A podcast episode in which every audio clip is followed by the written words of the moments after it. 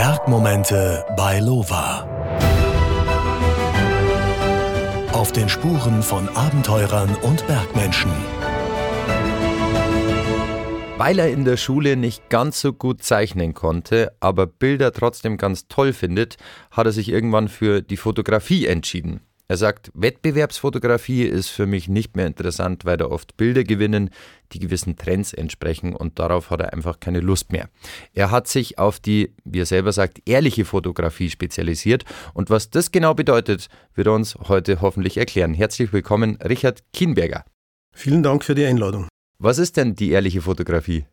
Ehrliche Fotografie ist für mich Fotografie, die dem Fotografen eigentlich entspringt, die dem aus dem Innern kommt, die eine bestimmte Linie oder eine bestimmte Handschrift verrät und die vor allen Dingen auch nicht zu sehr manipuliert ist, wobei man da unterscheiden muss zwischen Reportagen, die ich sehr viel mache, und zum Beispiel Werbeaufnahmen. Eine Werbeaufnahme kann durchaus retuschiert sein oder wenn ihr ein Kalenderbild macht, da kann man auch mal einen Himmel blau machen und einfärben oder einen Hintergrund einen anderen einbauen.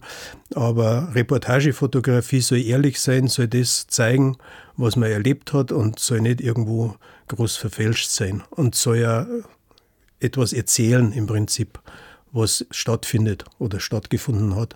Welche unterschiedlichen Bereiche fotografierst du denn? Also Reportagefotografie heißt, du gehst zum Beispiel mit ähm, einem Redakteur auf Reisen, machst die Fotos, er schreibt die Texte, äh, dann Produkte, eh klar, also wenn jemand, wenn eine Firma was verkaufen möchte, oder wie kann man sich das vorstellen? Also mit dem Redakteur gehe ich selten auf Reisen, weil ich selber schreibe auch. Okay. Insofern äh, mache ich das eigentlich ganz gern alleine und ich lasse mich halt doch am liebsten so ein bisschen treiben, einfach weil von der Erfahrung her habe ich festgestellt, dass da sich ganz tolle Begegnungen ergeben, dass man ähm, Überraschendes erlebt, wenn man nicht zu sehr äh, sein, sein, irgendeinem Plan folgt. Und ähm, das andere ist natürlich Auftragsfotografie für ja, Kunden in verschiedensten Bereichen. Also das kommt vom Kalenderbild über Studiogeschichten bis hin zu ja, gestellten Motiven oder so gehen. Jetzt, wenn wir bei der Reportagefotografie bleiben, du gehst reisen ähm, und bereist dann ein Land, hast du dann vorher einen Auftrag, ergibt sich dieser Auftrag im Laufe der Reise, planst du das groß oder sagst du, ich schaue mir das einfach an und gebe das wieder, was ich erlebe? Das ist bei mir zweigeteilt, weil einerseits mache ich immer so ein bisschen freie Geschichten, die dann in entweder Buchprojekten oder sowas münden. Und das andere ist, dass ich für verschiedene Special Interest Magazine arbeite in Europa und die mir keinen Auftrag äh, geben, sondern der Auftrag lautet, bring eine tolle Geschichte mit. Also der ist recht umfassend sozusagen und ich kann mir die Themen selber aussuchen, ich kann mir die Länder, in die ich fahre, aussuchen, größtenteils und kläre das vielleicht vorher mal ganz kurz ab, um zu vermeiden, dass man da irgendwelche Dubletten gibt oder dass denen irgendwas angeboten worden ist aus einer Region, die mich auch interessiert, wo die sagen, nee, so eine Geschichte haben wir jetzt gerade, fahr woanders hin, aber ansonsten gibt es jetzt da eher selten konkrete Aufträge. Das heißt, du weißt vorher schon, welche Geschichte du machen möchtest oder ergibt sich manchmal auch spontan einfach was? Ja, es ergibt sich immer wieder spontan etwas. Ich meine, das klingt cool und ist auch cool und das ist vor allen Dingen, äh, also ich betrachte es wenig, ich weiß, dass es cool ist, aber ich betrachte es als, als riesengroßes Privileg, wenn man solche Freiheiten hat in seinem ja. Beruf und damit das Geld verdient und nicht irgendwo äh, so stark reglementiert ist. Also das muss man schon sehen. Und gut, es ist natürlich auch Arbeit dabei, man muss die Geschichten mit heimbringen es ergibt sich immer wieder Überraschendes und äh, Begegnungen mit, mit Menschen oder dass man einfach irgendwo mal in eine Ecke kommt, die man vielleicht so nicht auf dem Schirm gehabt hat vorher. Ähm, das ist das Tolle bei den Reisen. Also du planst eine Geschichte und kommst manchmal mit drei zurück, die du dann wieder ja. verwerten kannst. Ich hatte jetzt bei der letzten Tour hatte so eine äh, kuriose Geschichte. Ich war im Bra äh, in Brasilien und Peru, oder vorher in Peru und Brasilien unterwegs und äh, habe dann im Peru mir ein Hotel gesucht, in Iquitos, und da hieß es im, auf Booking, ähm, weil ich musste auch was umplanen, Casa Fitzcarraldo. Und dann dachte ich mir, ja, Fitzcarraldo, okay, der Film war irgendwo noch im Hinterkopf, fassbar hin oder buchst dort. Und dann, als ich dann ankam und um die Ecke ging, hingen da so ganz schräge Ölbilder vom Kinski und dann dachte ich mir, ups, da ist doch ein bisschen mehr dahinter als nur ein Namensklau oder ein cleverer Schachzug. Äh. Und dann hat sich herausgestellt, dass das Hotel dem Produzenten vom Fitzcarraldo gehört und der hat mir seine Lebensgeschichte erzählt und das ist absolut irre, was der erlebt hat. Der auch sehr also einen starken Bezug hat zu Bergen, der kennt den Messner Kammerlander, weil er mit denen gefilmt hat schon und äh, das war also eine ganz irre Begegnung und äh, auch so eine Anknüpfung an, an die eigene Jugend, als man den Film gesehen hat, als man äh, Messner vielleicht so eine Art Held oder Vorbild oder wie auch immer war und seine spektakulärsten Geschichten gemacht hat. Dann auf Schauspieler gibt es einen Link mit Jack Nicholson und so weiter. Also das sind so die Begegnungen, die ich äh, unheimlich schätze auf solchen Reisen. Für Leute, die den Film nicht kennen, Fitzcarraldo, worum geht es da? Letztlich äh, ist es eine Vermischung von, äh, von etwas Realem. Das ist nämlich dieses berühmte Opernhaus in, in Manaus im, im Dschungel, das ja Gummibaron oder Kautschukbaron gebaut hat und das immer noch gibt, das eine riesen Touristenattraktion ist. Und da herum haben die eine Geschichte gestrickt, dass der, also die Rolle, die hat der Kinski dann, dass der äh, praktisch im Urwald ein Opernhaus bauen will und äh, dort die größten Weltstars auftreten. Und dieses Opernhaus, ähm, dann geht es letztlich um ein Schiff, das dann noch äh, im Dschungel über, über den Berg geschleppt werden muss, damit die Geschäfte funktionieren, damit er das nötige Geld hat für die Opern für das Opernhaus. Also es gibt es in irgendeiner Mediathek ist der zu finden oder bei YouTube, glaube ich. ich glaub, also man kann den wieder, man kann den Film wieder anschauen. Ich glaube, auf YouTube findet man ganz viele Videos, ja. ähm, in denen Klaus Kinski ausgerastet ist, oder? Bei den Dreharbeiten. Ist das, ist das dieser Film? Ja, da gibt es einen Film, da ist genau dieser Mensch, den ich getroffen habe, ja. der Produzent, der als Ziel seines Zorns, weil ja. irgendwie das Mittagessen nicht gepasst hat ja. oder so. Aber das Faszinierende ist, dass, äh, dass der dem Kinski wohl nichts nachträgt, sondern Aha. sagt, ähm, ohne den Klaus Kinski als Hauptdarsteller hätte der Herzog den Film nicht geschafft. Bevor wir jetzt über die einzelnen Geschichten noch äh, reden, die du da erlebst, weil das ist ja wahnsinnig spannend, mich würde interessieren, ich glaube, das ist eine Situation, die wir alle schon hatten, wenn man im Ausland beim Reisen ist, dann ähm, sieht man ja oft Menschen, die man vielleicht gerne fotografieren würde und dann traut man sich aber nicht, weil man vielleicht sagt irgendwie so, hm, ich weiß jetzt nicht, wie ich damit umgehen soll oder ich spreche die Sprache nicht. Wie machst du das? Wie gehst du auf die Menschen in fremden Ländern zu? Also für mich ist ein zentraler Bestandteil meiner Arbeit ist, ist der Respekt vor den Leuten. Ich habe irgendwo mal ein Zitat gelesen, sinngemäß, wenn irgendjemand in, in der Mongolei, in Südamerika, sonst wo am Morgen aufsteht, dann wartet der nicht darauf, dass ich des Weges komme mit meiner Kamera und ihn oder sie porträtiere. Und das heißt für mich, dass ich eigentlich in 95 Prozent der Fälle die Leute vorher frage. Also es kann mal sein, dass man irgendjemand, also Sie haben Bauern auf dem Feld, der weit weg ist, fotografiert oder so, wo man nicht hinkommt, aber ansonsten geht man hin, sagt die Kamera, versucht ähm, auszudrücken oder mit den Leuten zu reden und zu sagen, okay, ich komme da und daher, bin Fotograf, darf ich ein Bild machen. Und ich habe da sehr gute Erfahrungen gemacht. Also die Ablehnungsquote ist weniger als ein Prozent. Ich glaube auch, es ist nochmal was anderes, wenn man mit einer Spiegelreflex dasteht und nicht mit dem Handy, oder? Vielleicht ja. Wobei es gibt, ähm, ich war vor Jahren mal in Äthiopien und dort gibt es diesen Glauben noch, dass man mit einem Bild einen Teil von der Seele nimmt, was ja nicht so ganz falsch ist. Und die haben dort vor allen Dingen mit äh, ihren Tieren, sind die da ganz eigen und speziell. Und die hat einen, einen Fahrer, der einen Schwe also irgendwo aus der Schweiz, sind denn seine Vorfahren nach Äthiopien gekommen. Und der hat mir gesagt, fotografier die ja nicht, ähm, die Tiere einfach ohne, dass du fragst, weil ähm, das gibt Schwierigkeiten. Und er hat das schon erlebt, dass die dann vor einer Touristengruppe, wo die halt gemeint haben, ja, der sieht mich schon nicht, sind die plötzlich, äh, haben die in den Lauf von einer Kalaschnikow geschaut. Und das ist durchaus ernst. Krass. Und ähm, das heißt also, man muss da Respekt haben und man sollte solche Hintergründe vielleicht erkennen oder ja, sich schlau machen und nicht einfach äh, blindlings drauf los fotografieren oder drauf losrennen. Bist du immer alleine auf deinen Reisen? Äh, meistens ja. Freust du dich, wenn du andere Backpacker und Reisende triffst, die dir ihre Lebensgeschichte erzählen, oder kannst du es auch manchmal einfach nicht mehr hören, wenn jemand einen magischen Platz in seinem Leben sucht? Das ist genauso, also da mache ich jetzt keinen Unterschied, ob auf Reisen oder zu Hause, in der Arbeit oder sonst was. Es gibt Menschen, mit denen man gut auskommt, die sieht man und hat sofort irgendwo einen Draht oder eine Verbindung. Und andere, da denkt man, na, da halte ich mich lieber fern. Und ähm, genauso ist es auf Reisen. Also es gibt faszinierende Begegnungen. Wenn man jetzt auf dem Amazonas habe ich einen Schweizer getroffen, hat sich herausgestellt, wir haben einen gemeinsamen Bekannten äh, hier in Europa. Und es gibt äh, zu Hause Leute, wo man sagt, okay, ähm, das ist jetzt einfach nicht meine Welt, wo die unterwegs sind und da macht man dann einfach einen Bogen rum. Es gibt ja Leute, also ich gehöre nicht dazu, weil ich gehe auch ganz gerne alleine reisen, aber es gibt äh, manche Leute, die trauen sich das nicht ähm, die trauen sich das nicht zu. Was würdest du solchen Leuten mit auf den Weg geben? Was ist schöner am Alleinereisen? Es gehört schon ein gewisses Organisationstalent dazu und ähm, einfach eine gewisse Erfahrung oder Routine, denke ich mal.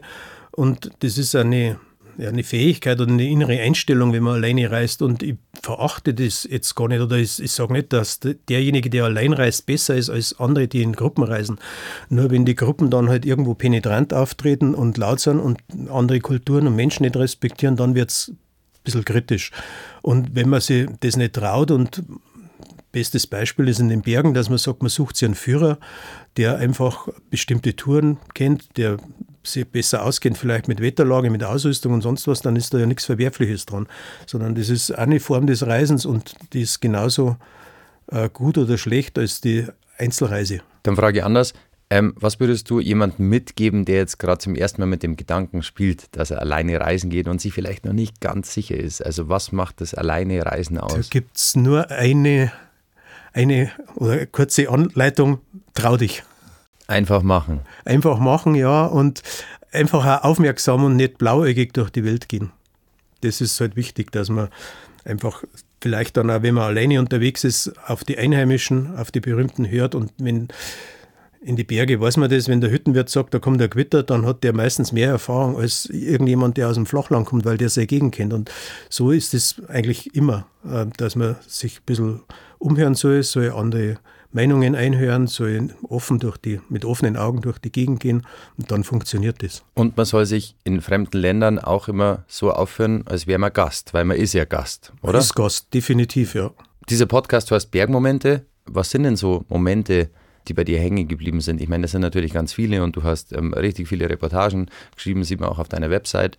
Aber was sind denn so Momente, bei denen du sagst, boah, das sind die krassesten Geschichten eigentlich? Ähm, vielleicht, wenn es ums Alleinreisen geht, fällt mir so eine Geschichte ein. Als ich meine erste große Auslandstour gemacht habe in Indien, waren wir in, auf dem Weg äh, von Kargil oder in, in Kaschmir damals unterwegs. Und dann waren wir in einem, äh, mit Lastwagen auf dem Weg zum Berg und haben dann eine Pause gemacht und haben alle Tee bekommen dort in einem Haus. Und irgendjemand hat dann gesagt, ähm, die Teetassen oder die, ja, Teetassen, die sind alle so frisch gespült. Jetzt muss ich mal schauen, weil uns war schon klar, dass es da vielleicht nicht fließend Wasser gibt. Und ähm, diejenige aus der Gruppe, die hat den Fehler gemacht, dass dann der Hausfrau nachgeht. Und die hat dann draußen vor dem Haus die Tassen in so einem Rinnsal gespült, das vorher durchs ganze Dorf gelaufen Ach ist. Gott. Und äh, ja, das sind halt so Erfahrungen. Wir haben gesagt, okay, jetzt ist es spät, wir trinken unseren Tee, alles gut. Und andere, die haben dann gesagt, nee, um Gottes Willen, keinen Schluck mehr. Also das war so ein Bergmoment. Und dann gab es natürlich ganz viele tolle Momente auf einfach in, in den Bergen, die Szenerie betreffen oder die Landschaft. Also das, was man eigentlich sucht in den Bergen, das Gewaltige, vielleicht die Stille, die, die Einsamkeit, gewisse Ursprünglichkeit, Natur. Also da gäbe es unendlich viele Geschichten zum Erzählen. Was ist so dein Lieblingsreiseland? Eigentlich kann ich das fast nicht sagen. Also ich war sehr oft in Indien, das hat sich ergeben, weil durch diese Tour, die vor Jahrzehnten stattgefunden hat, ich dort Freunde gewonnen habe, die eine Reiseagentur haben und man trifft sie immer wieder und die mir den ganzen Einstieg dort auch erleichtert haben. Ähm, wobei man sagen muss, bei Indien habe ich das Gefühl manchmal, da gibt es nur Schwarz und Weiß und keine Grautöne. Also von, von, den, von den Leuten von, oder Europäern, die dort hinfahren. Entweder man liebt das Land und kommt damit klar, mit den Menschenmassen, mit der Hygiene, mit allem Möglichen. Oder man sagt, um Gottes Willen nie wieder. Und bei mir war es so, ich bin eigentlich gut klargekommen damit und bin dort sehr gern. Aber ich habe in Südamerika tolle äh, Ecken kennengelernt, auch in Afrika, Asien sehr viel, also Mongolei zum Beispiel, hat mir auch extrem gut gefallen.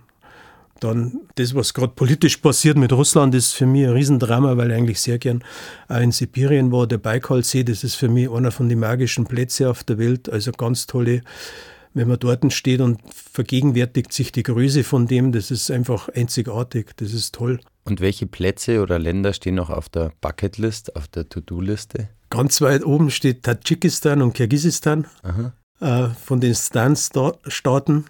Ähm, die interessieren mich also auch wegen der Natur, wegen der Berge, wegen der Landschaft dort. Ähm, dann war ich noch nicht in Bangladesch zum Beispiel. Das ist ein interessantes Land, spannendes Land, weil das sehr stark vom Klimawandel auch betroffen ist. Und einfach äh, das mal zu sehen vor Ort, wie leben die Leute, wie kommen die damit klar, das interessiert mich. Und ja, vielleicht Südamerika wollte ich eigentlich mal nach Ecuador, aber da habe ich von verschiedenen Seiten gehört, dass da im Moment die Sicherheitslage auch nicht so toll ist. Und was so ein bisschen ein weißer Fleck ist, das sind, ist so Zentralafrika oder Westafrika. Also da gibt es auch noch einige Ecken, die, die mich interessieren, die vielleicht mal auf die Liste kommen. Bevor wir jetzt über die andere Fotografie noch reden, ähm, ich bin kulinarischer sehr interessiert, sagen wir es mal so. Äh, was war denn kulinarisch so ein Highlight, was du von den Reisen mitgebracht hast, wo du sagst, weiß ich nicht, das koche ich mir jetzt daheim selber ab und zu oder das habe ich so noch nie gegessen? Also vielleicht zwei Geschichten. Als ich das erste Mal in Peru war, war ich völlig überrascht, weil die peruanische Küche bei uns kaum jemand kennt und dort gibt es so ein äh, Spruch, also sind ja traditionell die Frauen in der Küche, dass die jeden Tag was anderes auf den Tisch bringen können. Und das heißt, dass natürlich also Zuspeisen wie Reis oder sowas natürlich sich wiederholen, aber die haben das Meer, die haben die Berge, die haben Flüsse, die haben also praktisch Fische, Tiere und so weiter und die Küche dort, die war der absolute Hammer, also da, das war echt super. Und das andere war, ähm, in, in der Mongolei haben wir mal ein paar Leute mitgenommen und haben gesagt, komm mit, äh, du musst jetzt mit uns in unsere Jurte. Und da gibt es so einen, so einen Quietschkäse, der ist hart wie, mhm. also so, so ein trockener Quark oder sowas, der ist hart wie eine Tischplatte. Und ich habe dann ähm, eigentlich schon Bedenken gehabt, dass der vielleicht irgendwas auslöst im Verdauungstrakt, was nicht sein sollte. Aber ganz im Gegenteil, also der war ganz eigenartig zu essen, hat auch beim Essen richtig gequietscht, aber war, hat gut getan. Also war toll, tolle Geschichte. Dann schreibe ich jetzt ganz kurz die Mongolei und Peru auf meine Bucketlist.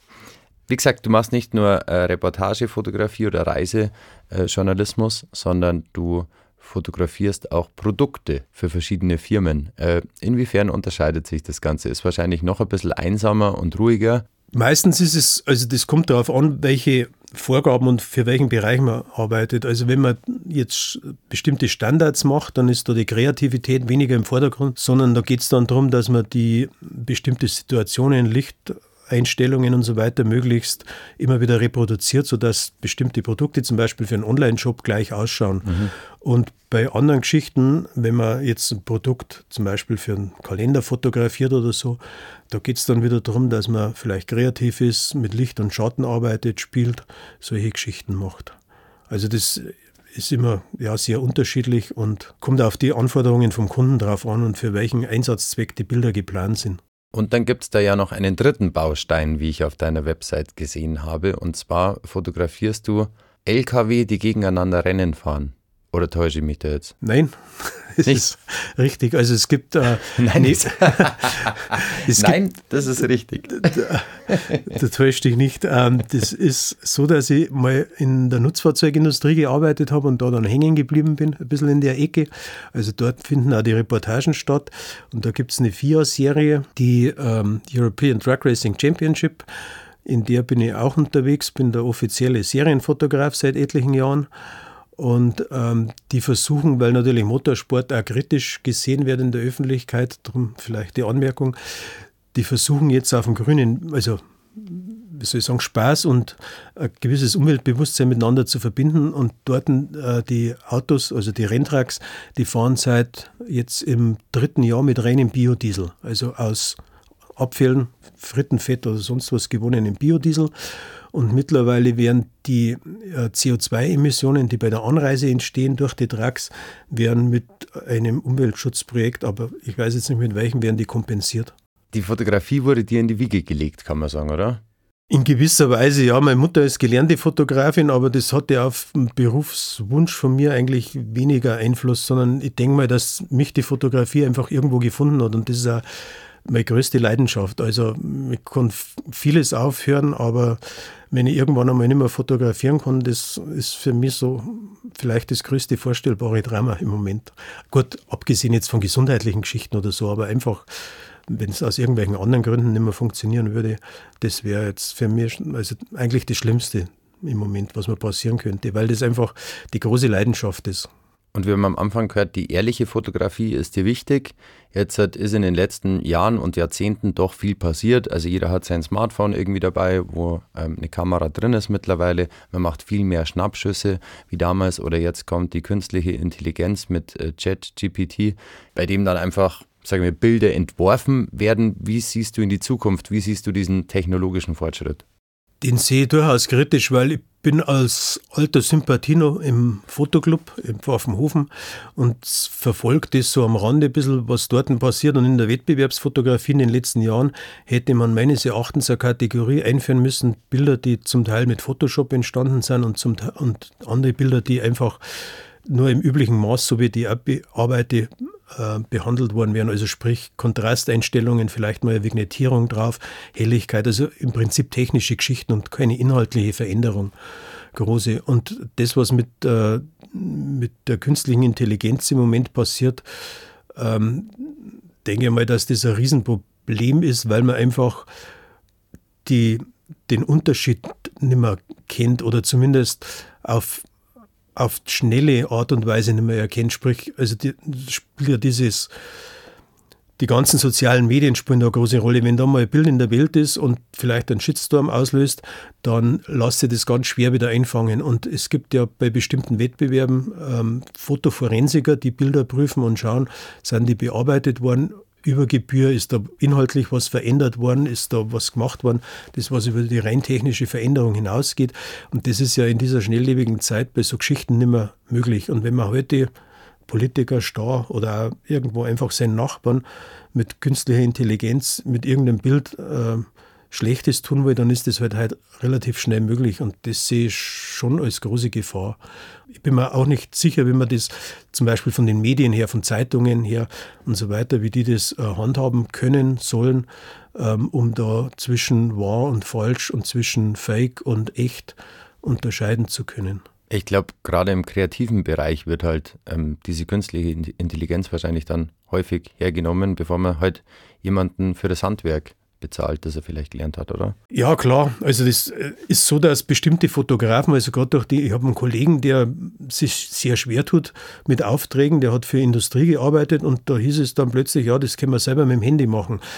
Ähm, dass so ein Handyfoto vielleicht, das kommt darauf an, für welchen Zweck. Wenn ich das für Kleinanzeigen auf Ebay mache, dann hat das sicherlich ausreichend Qualitäten. Nur wenn ich so ein Bild dann irgendwann einmal für einen Messestand oder sowas braucht, dann sieht man wahrscheinlich, also es kommt aufs Sujet darauf an, aber sieht man wahrscheinlich den Unterschied. Das ist manchmal vielleicht ein bisschen schwierig dann zum Festlegen, in welche Richtung das man gehen soll. Also, dass man sagt, okay, äh, die ehrliche Fotografie, die kennzeichnet man irgendwie, ist, ist auch eine Vertrauensgeschichte. Ich denke mal, wenn ich, meine, wenn ich eine Ausstellung mache und, und hänge da ein Hinweisschild rein, dass die Bilder alle in Anführungszeichen jetzt ehrlich sind, dass da inhaltlich bei Reportagefotos nichts verändert werden oder ich schreibe das in ein Buch rein, dann hat das halt mit Vertrauen zu tun. Ob mir die Leute vertrauen, ob die sagen, okay, das ist ehrlich oder sagen, ja, hat er halt so hingeschrieben, weil es es gut macht. Jetzt würde ich gerne nochmal über die ehrliche Fotografie am Berg mit dir reden. Und zwar hat sich ja mittlerweile eingebürgert, dass wenn man irgendwo ist und alleine reist zum Beispiel, ich meine, du warst in über 100 Ländern, glaube ich, wenn ich richtig informiert bin, dann macht man halt Selfies irgendwann. Oder dann macht man halt einmal, fotografiert man sich selber. Das hat es jetzt, sage ich mal, damals wahrscheinlich in deiner Zeit noch nicht so gegeben. Da hat man sich fotografieren lassen, oder? Also als du vielleicht noch viel Bergfotografie oder sowas gemacht hast. Äh, ja, man hat sich fotografieren lassen. Man hat natürlich geschaut auf dem, auf dem Berg, wenn man irgendwo auf dem Gipfel war, dass man vielleicht einfach ein Foto gemacht hat, wobei mir das Dokumentarische eigentlich hier noch nie so wichtig war, weil ich war ja nie in einem Bereich unterwegs, wo es um Sponsoren geht, wo es um darum geht, einen Bericht, einen großen Bericht zu machen in irgendwelchen überregionalen Medien oder Fachzeitschriften und zum sagen, ich habe die tolle Route geklettert, ich hab, war auf dem Berg gestanden. Da ist es vielleicht nochmal was anderes, dass man das beweisen muss. Aber ich habe da vielleicht eine andere Anekdote aus der Zeit, als wir in Nepal waren, ewig her. Da hat man noch Polaroid-Fotos dabei, ähm, damit man den Leuten äh, die man trifft oder irgendwie einfach ein Souvenir geben kann. Und wir waren da auf so einer Hochebene Und da waren drei Schwestern, Junge. Und dann haben wir die mit, mit der Polaroid fotografiert, haben das entwickelt und haben das denen gegeben. Und dann haben wir uns gewundert, weil die da so drauf rumgedeutet haben. Und dann haben wir festgestellt, dass die im Haus keinen Spiegel hatten. Die hatten sie auf dem Bild gar nicht selber erkannt, sondern die Na. Schwester, eine hat gesagt, das bist du. Und die andere hat gesagt, und das bist du. Also das war auch für uns so einfach vom, vom kulturellen Hintergrund eine interessante Erfahrung das sind so Geschichten, wo man dann plötzlich wieder merkt, äh, aus welcher Ecke der Welt dass man kommt, dass man eigentlich ja, reich ist und dass es halt noch andere Welten gibt und andere Lebensformen oder Lebensformen gibt. Ähm, das war sehr beeindruckend für uns damals. Gut, wir haben darüber geschmunzelt natürlich, war ja. jetzt ja keine ernste Situation, ja, aber es hat uns einfach auch zum Nachdenken gebracht. Life-changing. Ja. ja, finde ich interessant. Also es gibt immer noch Momente, in denen du lieber die Polaroid-Kamera auspackst, also zum Beispiel deine super professionelle Spiegelreflex. Ja, gibt es schon. Und es gibt da Momente, wo man dann einfach sagt, man lasst die Kamera im Rucksack, wenn das irgendwo nicht passt. Wenn wenn man auf einer religiösen Zeremonie ist und äh, merkt einfach, das muss man ein gewisses Gespür entwickeln, zum Beispiel, oder man beobachtet eine Hochzeit, einen Trauerzug, sonst was, dann muss man einfach ein gewisses Gespür entwickeln und sagen, okay, jetzt lasse ich die Kamera im Rucksack, auch wenn es mir nur so sehr juckt in den Fingern, dass ich jetzt da ein Bild mache, weil vielleicht die Szenerie toll ist, sondern da muss man halt einfach den Respekt haben vor den anderen Leuten. Und man muss auch ganz klar sagen, man verteufelt ähm, oft das Handy und die Kamera, aber es ist aktuell auch wieder ein Trend erkennbar, auch auf TikTok und sowas, dass es immer mehr junge Leute gibt, die wieder Einwegkameras benutzen. Ich meine, auf Hochzeiten war das ja gang und gäbe, ich glaube, da waren die nie weg. Aber gerade diese analoge Fotografie wird wieder zum Trend. Die hat sicherlich durchaus ihre Berechtigung. Ein guter Freund von mir, der hält mir immer wieder vor, was ich mal gesagt habe, Digitalkamera kommt man nie ins Haus. Mhm. Sage ja gut, habe ich mal gesagt, war ein Fehler, weil sie die, die Fotografie in gewisser Weise verlagert hat und haben, haben sie bestimmte Geschichten für einen professionellen Fotografen auch erheblich erleichtert dadurch. Also sprich Retusche, wenn ich heute halt von einem von einem Produktfoto, das ich mache, Staub zum Beispiel entfernen muss, rausretuschieren muss oder einfach mal irgendeinen störenden Punkt wegmachen muss, der, der durch technische Geschichten entstanden ist, dann ist das eine Sache von Sekunden. Früher hat das, war das ein Riesenaufwand. Und wenn man künstlerisch fotografieren möchte und die Zeit hat, nicht den Zeitdruck hat, den, den man als professioneller Fotograf hat, dann hat analoge Fotografie sicherlich seine Vorteile und seine, oder nicht Vorteile, sondern seine Berechtigung, weil man einfach andere Geschichten machen kann damit. Aber das ist schon interessant. Also man konnte früher schon bei den analogen Fotos auch Dinge wegretuschieren oder so Staubkernel wegmachen. Da gab es dann in der Dunkelkammer Möglichkeiten, oder? Wie ja, also das vorstellen? War, Oder ist man mit dem Edding dann drüber gegangen? Nee, also das war eine Riesengeschichte, weil ich habe eigentlich immer Probleme gehabt mit Staub, egal was ich gemacht habe. Viel mit dann zum Trocknen in die Dusche reingehängt und vorher das Wasser laufen lassen, dass der Staub weg ist und so weiter. Ich habe da immer Probleme gehabt und da hat man dann einen Retuschepinsel gehabt und dann hat man mit dem Retuschekasten, da hast verschiedene Farben gehabt, also gerade bei Schwarz-Weiß und dann hat man das weggemacht und es hat ja die professionellen Fälscher gegeben, also da gibt es ein paar so berühmte Bildbeispiele, ich glaube aus Russland, wo man dann irgendwelche missliebigen Personen Personen wegretuschiert hat, aber das war halt ein Riesenaufwand. Aber das ist gar nicht so sehr das, die Geschichte. Also es gibt einfach ein paar Fotografen, auch. ich glaube Wald, Martin Waldbauer ist bekannt, der ähm, ganz wunderbare Geschichten macht da im Bayerischen Wald mit, mit Porträts, weil er halt ein spezielles, sehr aufwendiges Verfahren entwickelt hat und die Bilder ganz eigene Optik haben und das lässt sich mit digital nicht er erreichen und erzielen und das ist halt was Wunderbares, aber da kann man dann nicht sagen, okay, ich muss jetzt ähm, 3000 Bilder von einer Reportagereise mitbringen, weil das da nicht funktioniert. Das ist einfach eine ganz andere Art von Fotografie mit einer schweren Stativkamera, mit einer alten Plattenkamera und kommen ganz tolle Sachen raus dabei. Also wir merken uns, die Icons, die es in Photoshop gibt, die gab es auch irgendwann mal in echt als Werkzeug. Richtig, im Prinzip schon. Gibt es denn zum Abschluss noch was, Richard, was du den Leuten mit auf den Weg geben möchtest? Ja, vielleicht ähm, in, im Vorfeld als ich die Einladung bekommen habe zu dem Podcast, habe ich mir überlegt, es heißt ja von Bergen und Abenteuern. Und dann habe ich jetzt in den letzten Tagen auch wieder was gelesen, da ging es um Flugreisen und dass man zu Hause bleibt.